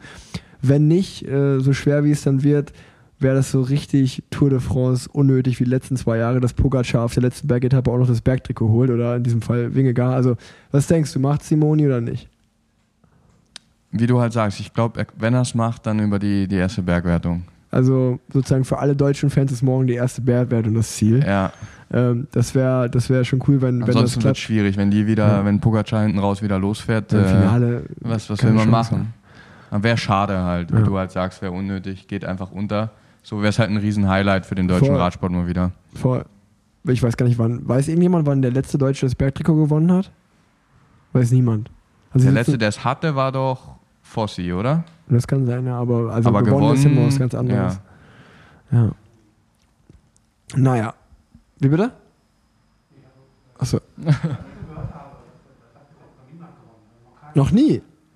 Ja, es, es kann sein. Das kann sein, ja. ich glaube, die im. Besenwagen, die Jungs hatten mal drüber geredet.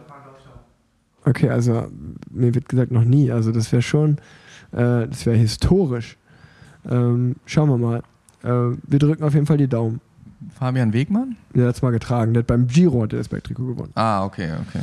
Ja, also, ähm, ja, wir werden es in ein paar Tagen wissen. Ah, eigentlich werden wir es morgen wissen, wenn man ehrlich ist. Ja, Ähm, ja, und dann äh, die letzten Etappen ist ja jetzt nur noch das spannende Zeitfahren und dann noch äh, mal ein oder zwei Sprints, je nachdem, ob die Spitzengruppe durchkommt. ich sag denke zwei Sprints. Ich sag mal ich so, bei bis jetzt, also ich bin überhaupt nicht froh, dass ich nicht fahre, weil ich glaube, es gab zwei Sprints am Anfang in Dänemark und äh, also danach gab es auch nochmal Sprints aus kleineren Gruppen, da wäre ich nicht mehr dabei gewesen. Also äh, schon eine brutal schwere Tour. Ähm, aber was sagst du? Findest du, findest du gut? Findest du spannend? Ich denke, es kommt immer auf den Fahrertyp drauf an. Ähm, für mich ist eine Bergetappe, jetzt gut nicht jede, aber so wie sie jetzt gefahren wurden, ist für mich so eine Bergetappe spannender wie eine Sprintetappe. Ähm, ich glaube, für fast alle Sprinter, jetzt du wahrscheinlich auch, ist eine Sprintetappe interessanter. Nee, nee, nee, Quatsch. Also da, da würde ich Ähm. nicht mit. Als Fan ist ja schon eine Bergetappe, wo richtig was passiert vorne. Wenn, wenn was passiert, du hattest jetzt auch ein, zwei, da setzen sie dann ihre Helfer vorne und es wird einfach nur kontrolliert gefahren, das ist natürlich super öde. Ähm, aber ja, wenn halt wirklich so Feuerwerk ist mit, mit Pogacar oder halt auch in der Gruppe spannend ist, das ist natürlich zum Zuschauen äh, genial. Ähm, zum Fahren ist dies ja, wie Ja. du gesagt hast, echt ein, eine der härtesten Tours, Ja. wenn man das so sagen Ja. kann, ähm, Eine der letzten schwersten Jahre. Ausgabe, Ich ja, glaub, ja, ich weiß nicht, wann es mal vier Sprints gab. Ja. Ja, weil also Etappe 19 muss man noch abwarten, ne? je nachdem, wie, wie stark die Spitzengruppe ist, wie viel da wieder vorne reingehen. Letztes Jahr kann ich mich noch erinnern, da dachten auch alle, Etappe 19 ist Sprint und dann war Mohoric noch gewonnen aus der Spitzengruppe. Ähm, also warten wir es mal ab. Auf jeden Fall, äh, ne, also ich finde es ist eine spannende Tour und ähm, auch, äh, ja, also ich meine, klar, auf die Frage gerade Sprint finde ich halt die letzten fünf Minuten natürlich extrem spannend, wenn es zum Finale geht, aber davor ist meistens langweilig. Also auch in Dänemark, die Etappen waren ja, wenn dann einfach nur acht Züge nebeneinander herfahren, Kilometer lang, äh, ist jetzt auch schade, dass da kein Wind war. Das wäre cool gewesen, wenn in Ja, Dänemark. mit der Brücke da Ja. auch den einen Tag. Das war aber auch ein bisschen krass vom Organisator, fand Ja. ich. Weiß nicht, ob du es mitbekommen hattest. Der Organisator hat ja gesagt, wenn der Wind von links kommt, fahren die auf der linken Seite über die Brücke. Wenn er von rechts kommt, fahren die rechts über die Brücke. Also der wollte es eigentlich schon wissen. Und am Ende hat der Wind trotzdem nicht gereicht. Von aber, vorne leider. Ja. Naja, Juri, ich bedanke mich auf jeden Fall bei dir, ähm, dass du hier zu Gast bist und warst hier in der Folge. Und jetzt äh, könnt ihr alle gerne, die hier live dabei äh, se- die, die da live dabei sind, ihr könnt alle gerne noch Fragen stellen. Falls da noch Fragen off sind, offen sind oder ihr schon immer Juri oder mich irgendwas fragen wolltet. Beim letzten Mal hat sich auch keiner getraut. Da, jetzt, jetzt gehen die Hände hoch. Frage Nummer eins. Äh, also ich wiederhole mal die Frage noch, dass äh, auch die Leute, die, sag ich mal, nicht live dabei sind, dann äh, hören können. Also die Frage war, wie man den Sprung von den Junioren der, U der U23 dann in den Profibereich schafft, ob es da ja Manager gibt äh, oder du hattest es Headhunter genannt. Und ähm, eigentlich äh, gibt es da viele, also viele Wege führen da nach äh, Rom. Ähm, das ist so, dass äh, je nachdem, wie gut du auch bist. Ne? Also wenn du jetzt ein Supertalent bist in den Jugendklassen, ähm, dann kriegst du natürlich von vielen Teams und von vielen äh, Managern auch schon Anfragen, die dich dann einfach vermitteln. Ähm, wenn du aber, ja, ich sag mal, so ein bisschen unterm Radar schwimmst, schon gut bist, äh, dann, also ich glaube, heutzutage geht sehr schwer was ohne Manager. Oft, oft ist es aber, wie auch, glaube ich, im normalen Berufsleben, dass es einfach hilft, wenn die richtigen Leute, Leute an der richtigen Position sitzen. Also wenn irgendwie der, der dich schon lange kennt und Potenzial in dir sieht, wenn der halt Performance Manager ist, irgendwo oder was auch immer, dann sagt er natürlich auch viel eher, ja, äh, hier komm, lass uns dem mal eine Chance geben im U23-Team oder wo auch immer. Ähm, aber ein, also ein, im Endeffekt, Leistung lügt nie. Also wenn du, wenn du in der U23-Klasse oder mittlerweile ist es ja schon die Juniorenklasse, ähm, wenn du da gut bist, dann klappt das relativ easy mit dem Vertrag. Ich habe sogar über, bei meinem Management gehört, dass es sich krass gedreht hat, weil früher war es so, also als ich zum Beispiel noch U23 war, da war es so, dass eigentlich eher U23-Fahrer auf Managements zugekommen sind und gesagt haben, hey, ich hätte gerne Management, ich will Profi werden. Und mittlerweile ist es so, wenn du gut fährst in den, in der schon ab der U17, wenn du 15, 16 bist, weil es natürlich, man sieht es ja der Trend im Radsport, die Fahrer werden immer jünger und schlagen ein wie eine Bombe, dass wenn jetzt Management einen 17-Jährigen anfragt, hey, wir würden dich gerne managen, dann sagt meistens der Fahrer, da haben aber schon sechs andere Managements angefragt, stell dich hinten an. Also das ist nun mal so, wie sich das gedreht hat und auch wie, also auch zu meiner Zeit war es so, dass eigentlich, wenn du Profi geworden bist als junger Fahrer, dann warst du froh, das Mindestgehalt zu bekommen, also 50, 60.000 Euro war so, ey geil, ich bin Profivertrag, so, ich, äh, Hauptsache ich bin Profi, Geld ist eigentlich egal, ich habe die Chance und wenn du heute gut bist in der Jugendklasse, äh, Juniorenklasse, dann weißt du halt schon, okay, mit dem ersten Profivertrag verdiene ich vielleicht 2, 3, 500.000, je nachdem, wie groß der Hype um dich ist, ja. Das hat sich schon krass verändert. Auch, auch mit den Bewerbungen würde ich sagen. Also als ich ähm, Schülerfahrer war, habe ich damals das halt miterlebt ähm, bei Conti-Fahrern um mich herum, also aus, auf regionalem, deutschlandweit Conti-Niveau.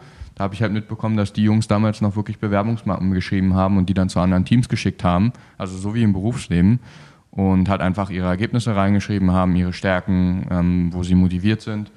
Ähm, ich weiß nicht, ob du das noch gemacht hast. Äh, bei mir ist es jetzt komplett, also ich musste sowas noch nicht machen im, im Radsport. Ähm, ich weiß nicht, ob, ob bei dir war auch nie der Fall, oder? Dass du irgendwie eine Bewerbungsmappe geschrieben Ich, hast. hatte, ich habe einfach noch so ja, nach dem zweiten Jahr oder 23 zwei, drei Angebote bekommen und Ja, konnte dann. ja. Aber ähm, ist es noch aussuchen. überhaupt, dass teilweise im Conti-Bereich könnte ich mir schon vorstellen, dass da schon noch Bewerbungsmappen geschrieben werden, muss Ja. ich sagen.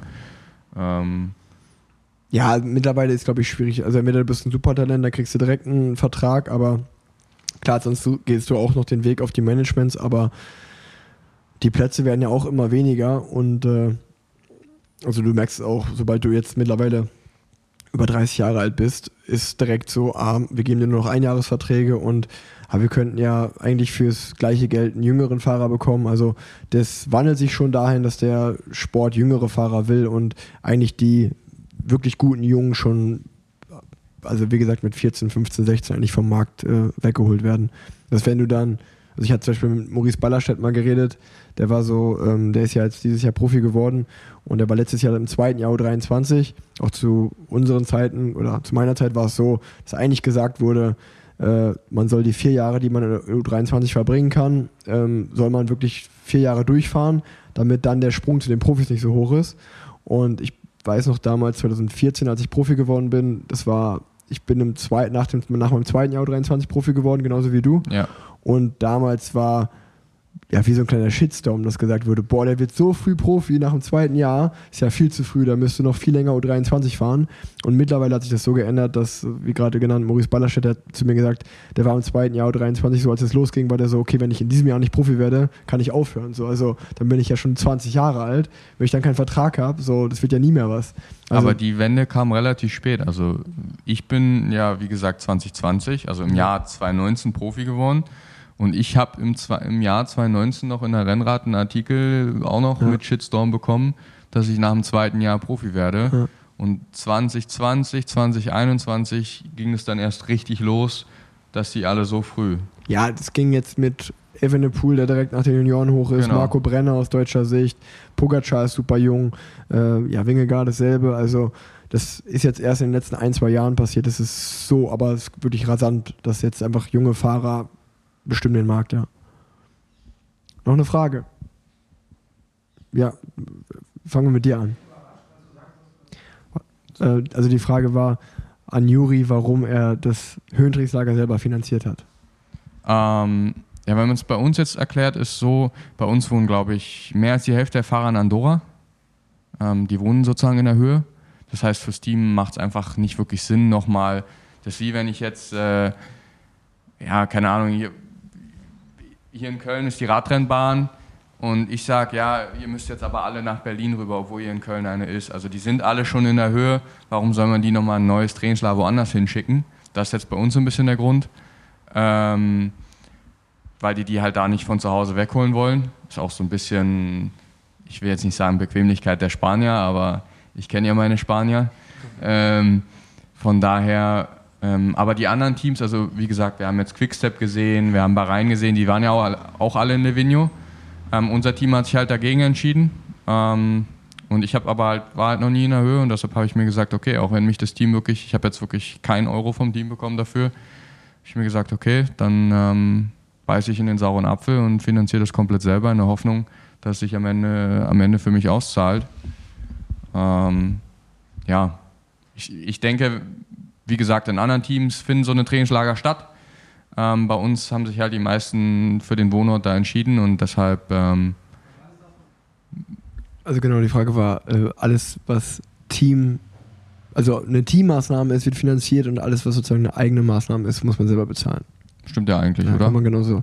Ja, also man muss auch dazu sagen, dass es natürlich bei Movies, da ist es auch so, ihr macht ja auch keine Wintertrainingslager. Also ihr habt Neuer, seit dem Umbruch, den du angesprochen ah, okay. hast, machen wir jetzt welche aber eins, so. Ja.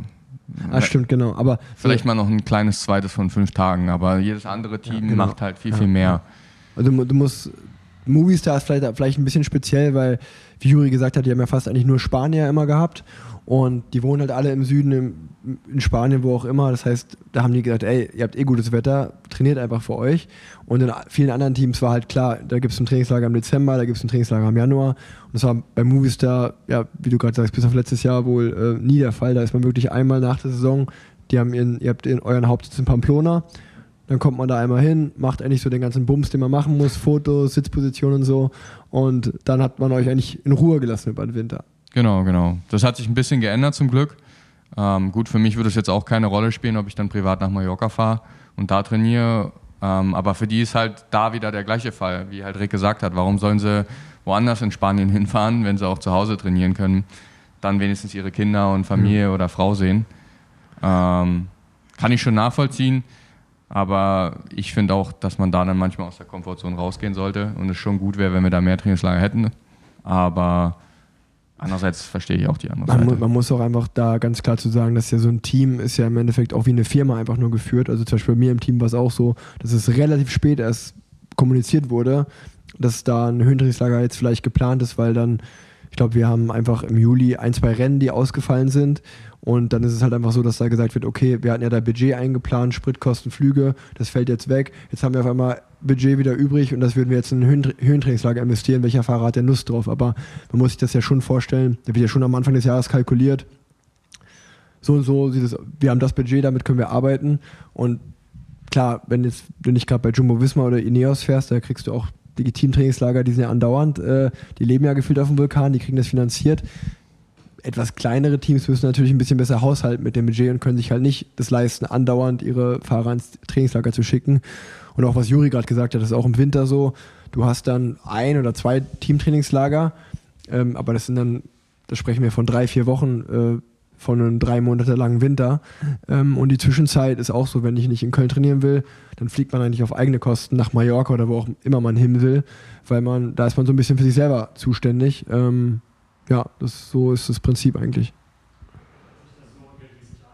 Die Frage ist, äh, wie, ja, wo, wo preistechnisch äh, ein Höhentrainingslager ungefähr liegt. Liegt ja ganz an dir, oder? Was, was du für Standards hast. Also wenn du jetzt sagst, okay, ähm, mir reicht ähm, ein kleines Apartment, ich koche komplett selber ähm, oder ich brauche jetzt äh, Wellness, weiß ich was alles, ähm, je nachdem entspricht der Preis. Ich denke, dass Levino relativ preislich noch ging. Ähm, also der Normalpreis wären so 100 Euro pro Nacht mit Frühstück und Abendessen gewesen. Ähm, wenn man dann drei Wochen da ist, sind das halt auch mal schnell über 2000 Euro. Ähm, dazu noch Mittag, Rennverpflegung, man geht vielleicht doch mal was essen.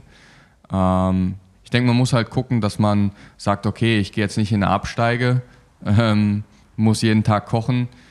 Ähm, ich habe da versucht, so ein bisschen die Mitte zu treffen aus ein bisschen Luxus, dass man auch entspannen kann, aber man muss es halt nicht übertreiben. Ähm, aber mit 2000 Euro für drei Wochen, ein Hunderter pro Nacht sollte man, pro Tag sollte man auf jeden Fall einplanen, ja. Ja, dasselbe im Winter. Eigentlich, also, ich glaube, ein, 100 ein Huni pro Tag ist eine gute, gute Mitte. Kann Je- man je gute, nachdem, wo man gute hingeht, ja. Unterkunft haben, Ja, ähm, Essen dabei, aber jetzt halt kein übertriebener Luxus auf keinen Fall. genau. Ja, noch eine Frage hier. Also die Frage ist, äh, wie teamintern der Kontakt ist zwischen Fahrern und äh, auch allgemein. Also ja, also wir haben verschiedene WhatsApp-Gruppen, einmal so eine wirklich eine Teamgruppe, da ist jeder, der irgendwas mit dem Team zu tun hat, drin.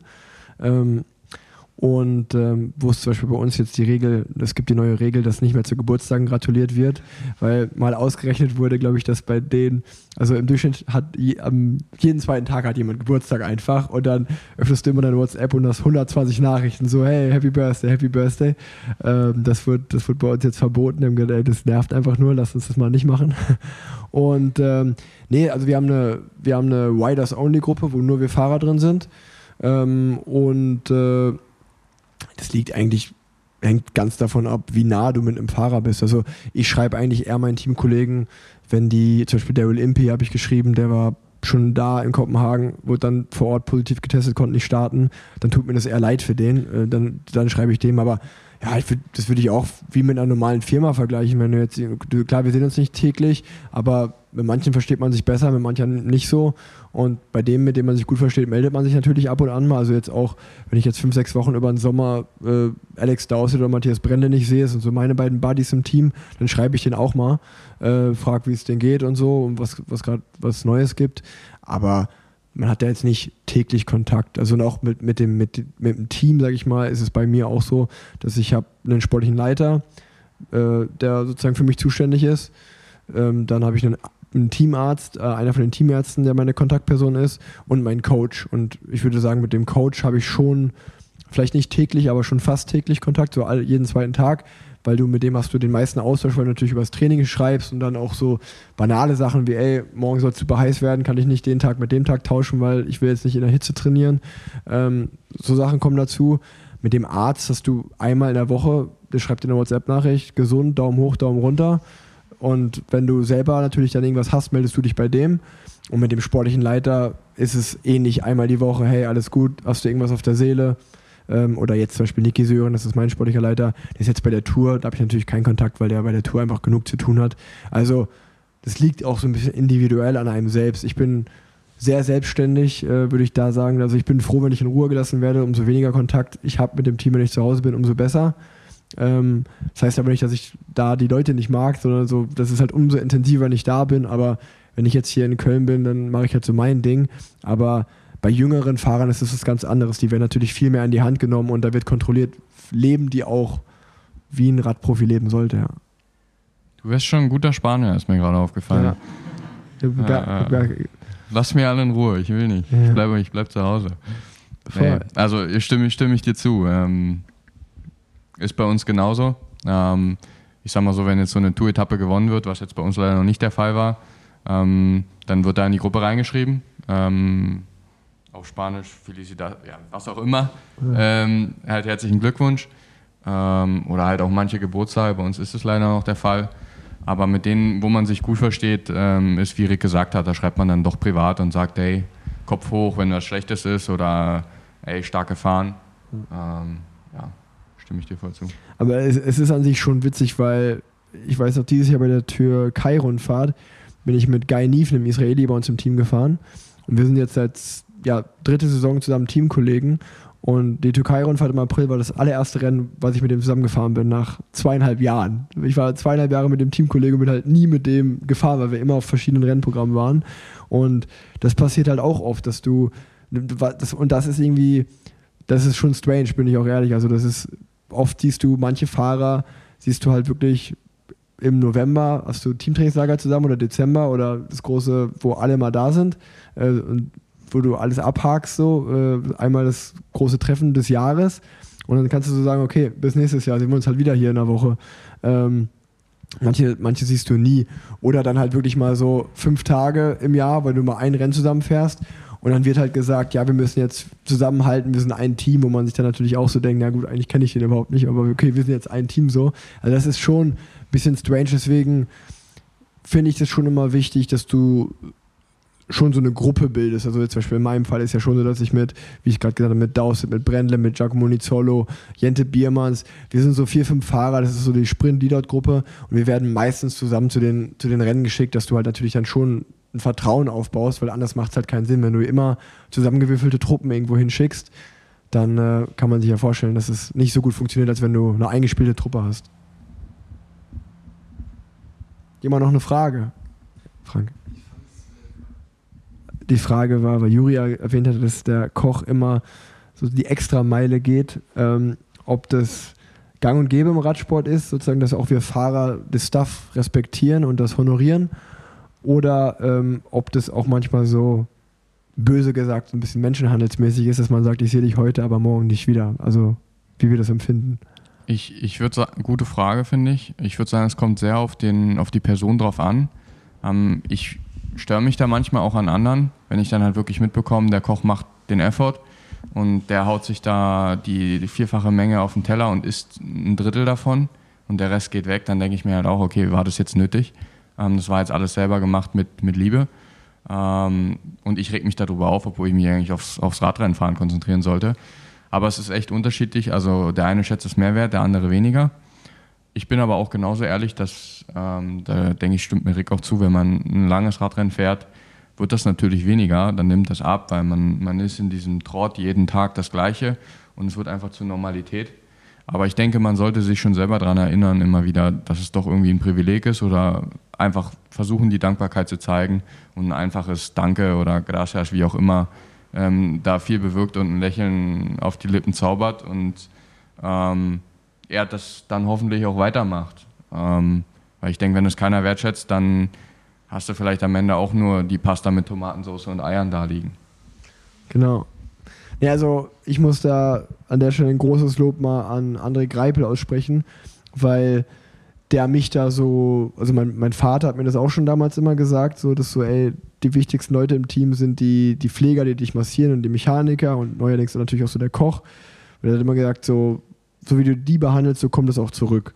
Und ähm, ich habe das aber, ich ich habe auch schon immer gedacht, dass ich das eigentlich gut mache, aber als ich dann mit anderen Teamkollege war, das war nochmal eine, also da habe ich es nochmal so richtig, bei dem hat man das so richtig gemerkt, dass der wirklich jeden extrem mit Respekt behandelt hat, dass der auch gemerkt hat, wenn einer einen schlechten Tag hat, dass der mal ja, wenn er nach Belgien gefahren ist, als Beispiel, was nicht weit weg ist, hat er halt einfach mal zwei, drei Kasten Bier in den Kofferraum gepackt, den Mechaniker hingestellt, immer mal eine Runde Kaffee geholt, irgendwie die rausgebracht. Also er hat sich immer sehr gekümmert. Das war immer so, wo ich mir gedacht habe, okay, krass, der, der macht sozusagen diesen Effort auch zurück und ähm, dadurch war er natürlich auch mal beliebt und hat das halt doppelt und dreifach zurückbekommen, dass dem sein Rad nochmal durchgeschaut wurde oder wenn er ein Problem hatte, dass der auch um nachts um drei nochmal aufgestanden sind und an dem Rad rumgewerkelt haben. Ähm, und ähm, ja, ich versuche das auch seitdem noch mal mehr äh, mir zu Herz zu nehmen. Ähm, aber trotzdem muss man auch dazu sagen, dass es natürlich schwer ist, wenn man oder nicht schwer, aber nur um das mal, um da, also ich finde in der Grand Tour klappt das mal sehr gut, weil du so einen Monat zusammen bist und dann, dann bildet sich da wie so eine kleine Familie auch, die dann einfach so am Ende auch wieder auseinandergerissen wird. Das ist auch immer verrückt, aber da kannst du schon richtig schaffen, so ein richtig gutes Team zu bilden. Aber ähm, an sich ist Radsport, auch gerade das Stuff im Radsport, ja, irgendwie auch so ganz witzig, es ist irgendwie so ein Sammelbecken, weil da ist ja, also ich habe manchmal auch das Gefühl, dass Leute, die nirgendwo anders einen Job bekommen würden, finden aber im Radsportteam immer einen Job. Also da gibt es immer irgendwelche Jobs. Also das ist ja auch ganz normal, dass der, die fahren Bus und massieren dich dann abends. Also die haben immer so zehn Jobs gleichzeitig auch. Und auch da ist es wieder so, dass äh, gute Teams haben das gute Stuff und die gehen die extra Meile und andere Teams, da gibt es auch ja einfach einen Preiswettkampf. Also wenn da, ohne da jetzt auf irgendjemanden Finger äh, zeigen zu wollen, aber es gibt viele Pfleger aus Osteuropa, die halt sagen, ja, ich mache den gleichen Job für weniger Geld. Und dann werden die natürlich vom Team äh, engagiert, aber die sprechen dann auch öfter mal kein Englisch. Und dann ist natürlich auch, mit einer Sprachbarriere ist es auch wieder schwierig. Also da spielen viele Faktoren einfach eine Rolle. Ähm, ist natürlich, jeder ist Mensch und jeder soll, man sollte immer versuchen, dem mit Respekt gegenüberzutreten. Aber es ist natürlich einfacher mit Leuten, mit denen du schon, die du lange kennst, mit denen du lange eine Verbindung hast. Und deswegen ist es zum Beispiel auch vielleicht auch interessant, gang und gäbe, dass erfolgreiche Fahrer ihr persönliches Stuff meistens immer mitnehmen. Also richtig gute Fahrer wie ein André oder wie ein Fabian Cancellara als Beispiel, die haben immer ihren eigenen Pfleger und immer ihren eigenen Mechaniker. Und wenn die das Team wechseln, wechseln die mit das Team. Also ähm, da musst du aber schon extrem gut sein, dass du dieses Privileg hast, ja. Genau. Gibt es noch eine Frage? Ja.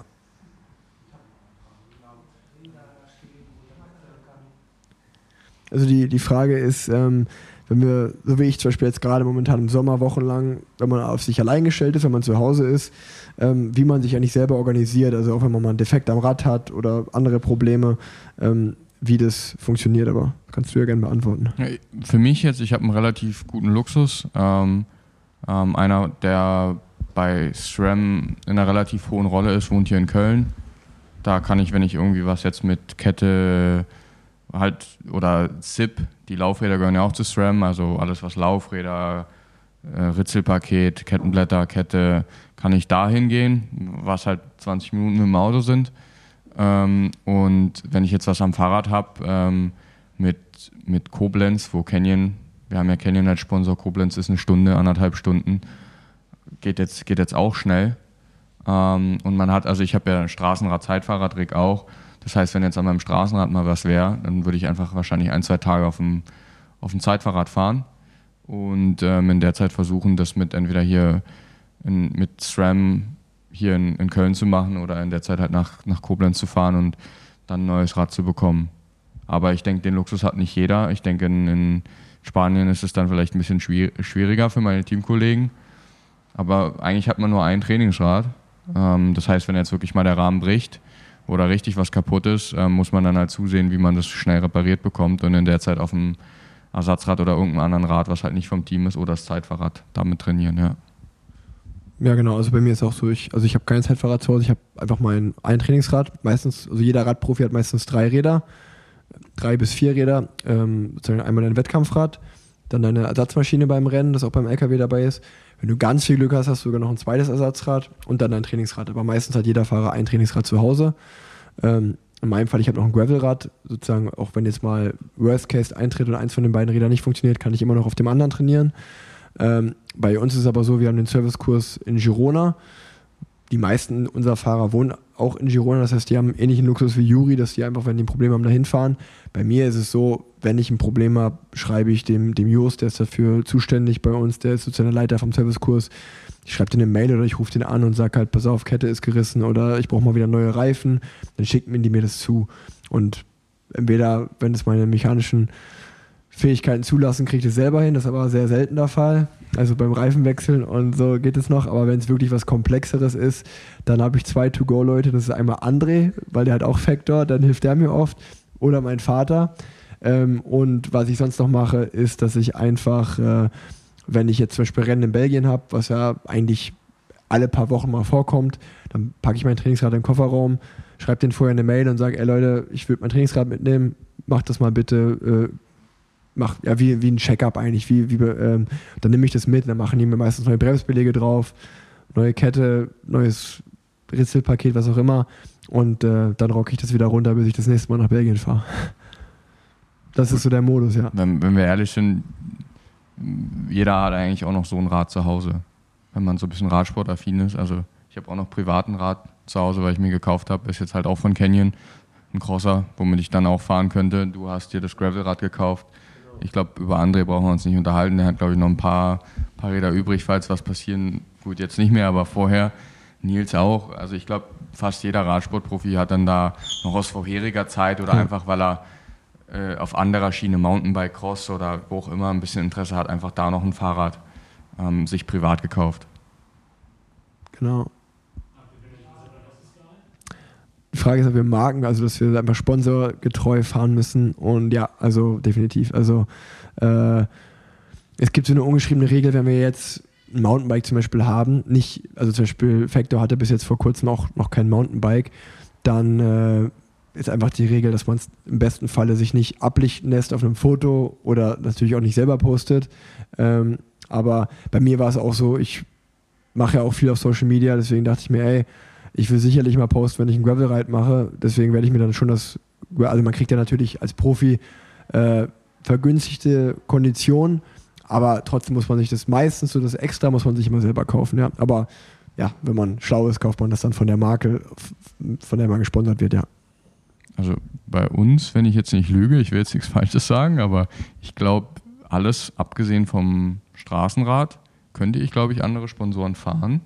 Darf sich halt nur nicht ablichten lassen. Ist ja, ja privat. Also wenn ich jetzt privat Mountainbike gehe, wenn, ja, ich, genau, ich hoffe, ja. ich lüge jetzt nicht, aber ich meine, doch, wenn doch, ich jetzt privat Mountainbike gehe, kann ich mir auch von einer anderen Marke eins holen, auch wenn Kenny jetzt ein Mountainbike hat.